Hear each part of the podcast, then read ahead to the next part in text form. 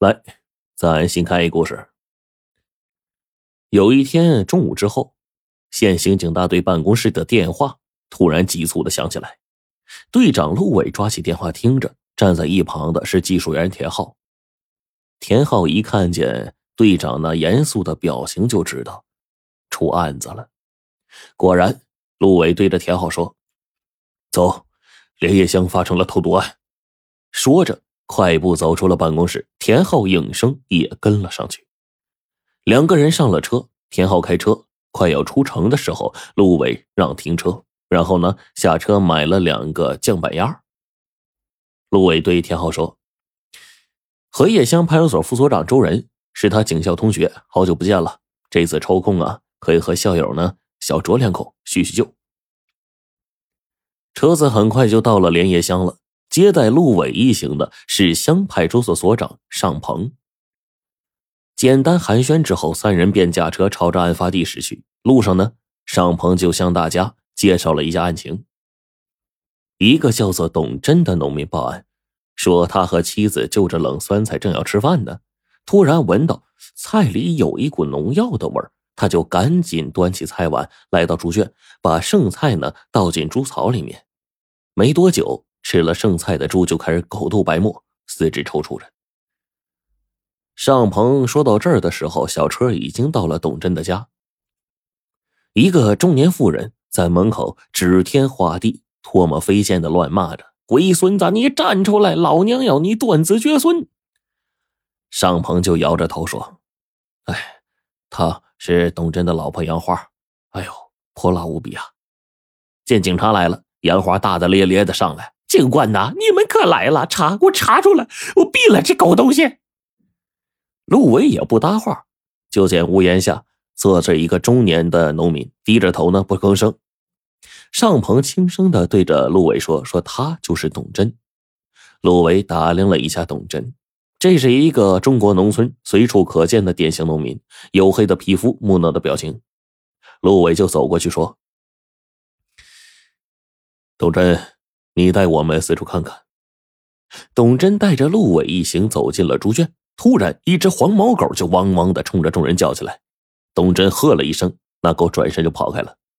董真说：“这是他家的狗，他们外出的时候，狗就老老实实的待在猪圈旁看家。”陆伟朝着猪圈看去，那猪僵硬的躺在圈里。田浩翻身跳进猪圈，要进一步勘察。而陆伟呢，则是沿着猪圈走了一圈，他突然发现猪圈的屋檐下挂着一个粗布口袋，走近了闻了闻，一股恶臭啊！董真也是意识到什么，赶紧说：“这里面装的是农药。”陆伟心里一震，赶紧就戴上了手套，取下布袋子，里面果然是两瓶农药。董真看了一眼布袋子里的农药，就嘟囔着说：“哎，这怎么少了一瓶啊？”经过杨花的确认，袋子里确实丢了一瓶剧毒的农药，叫做氧化乐果。通过现场的分析，下毒的人呢，应该是绕道来到董家，从猪圈的屋檐下拿了一瓶氧化乐果，然后下毒。这奇怪的是，看家护院的这个狗近在咫尺，竟然一点反应都没有。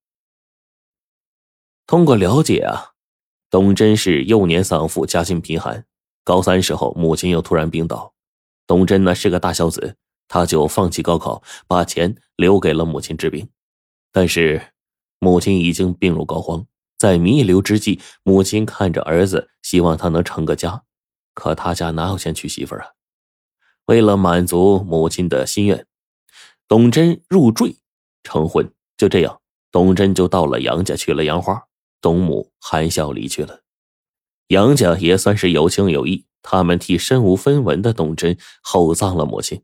董真记着杨家葬母之恩，老老实实的安心当着上门女婿。杨花和董真婚后只生下了一个女儿，名字叫做杨小草，现在十八岁了，初中毕业。杨小草呢就在外地打工。董真在莲叶乡的口碑是极好的。杨花虽然泼辣，但是属实是心直口快那种。与邻居有什么小摩擦呀？很快就过去了，也没人跟他计较。说到有人要下毒弄死他们全家，村民们都表示啊，不可能。投毒案毫无线索，众人回到了乡派出所，田浩带着现场提取的相关物品，准备回县里。临行前，他突然想起了陆伟买的酱板鸭，于是呢提醒陆伟。这一提醒，陆伟这才想起，今天参与案件调查的民警中没有老同学周仁呢。陆伟就问尚鹏，尚鹏说周仁正在侦办一起连环盗窃案，抽不出身。两人正说话间，一辆警车就开进了派出所大院。车里下来个五大三粗的警官，陆伟一看，笑容立马涌上脸。嘿呀，周仁，你还是这么有精神呐！从车里下来的正是周仁，先是一愣，然后立马反应过来，笑着就大步流星的走过来，握着陆伟的手。哎呀，陆伟，好久不见呐！见到这两个人唠叨个没完。尚鹏早就不耐烦了。天色不早了，走去我家。哎，叫那个嫂子炒俩菜，边吃边聊。陆伟就笑着呢，将这个酱板鸭提在半空中说：“哎，不用麻烦嫂子，酱板鸭现成的。”一见酱板鸭，周仁这眼睛都绿了呀！哎呦我操，你够意思啊！记得我的嗜好，走走走。陆伟就赶紧拦着：“去去哪儿啊？”老尚家呀，陆伟一脸的不屑。周人，你也太不厚道了吧！啊，我哪儿也不去，就去你家。今天啊，喝定你的酒了。周仁一听，脸上挂着笑容，却不说话。陆伟就打趣道：“咋的？舍不得酒啊？还是不欢迎啊？还是怕老婆呀？”周仁这脸色就阴沉下来，但是很快呢，又堆上了笑容，说：“来你呀，属耗子的。”嗯，行啊，正好我有一瓶剑南春。哎呀，老远被你闻出味来了。三人就一边走一边聊，来到莲叶乡南边街后的一栋居民楼。周仁呢，领着二人走进了楼里，门开了，一个中年妇人出现在眼前。陆伟一见，心里吃了一惊啊，好一个靓丽的女人，端庄秀丽，雍容华贵，韵味十足。奇怪的是，陆伟好像在哪儿见过他。周人介绍那妇人呢，是他妻子，名叫蝴蝶。三人一起在客厅坐下，东拉西扯，就开始聊了起来。很快，蝴蝶将这个酱板鸭切好装盘端上来。